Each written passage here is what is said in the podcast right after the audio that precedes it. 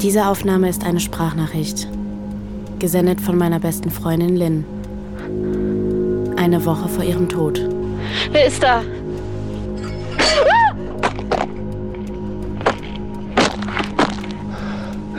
Was haben wir gerade gehört? Was passiert am Ende dieser Nachricht?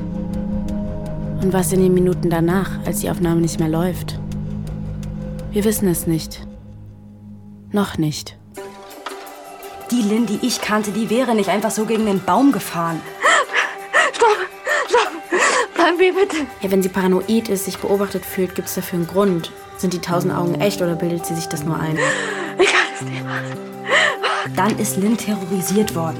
Von irgendjemandem. Man nimmt dir das gerade auf? Ich kenne Mike schon seit er klein ist. Man kann wütend werden, ziemlich wütend. Die schreiben doch irgendwie alle in einem Code oder so. Ja, einen bescheuerten Code. Was soll denn das heißen? Ja, weiß ich nicht, es ist ja ein Code. Die mächtigsten Menschen der Welt, die sitzen nicht über irgendeinem roten Knopf für die Atombombe. Sie sitzen in euren Smartphones. Ist hier überhaupt jemand, wie es zu sein scheint? Nicht mal Lynn war das, wie es aussieht. Scheiße. Fickt euch! Für uns ist das kein verficktes Spiel. Wir werden die Geschichte verfolgen, wohin sie uns auch führt. Wir werden alles aufnehmen und am Ende zu einem Podcast zusammenschneiden. Wenn ihr das hier hört, dann wissen wir hoffentlich schon ganz genau, was in dem Jahr, in dem Lynn verloren war, passiert ist. Lynn ist vielleicht nicht mehr bei uns, aber sie ist nicht allein.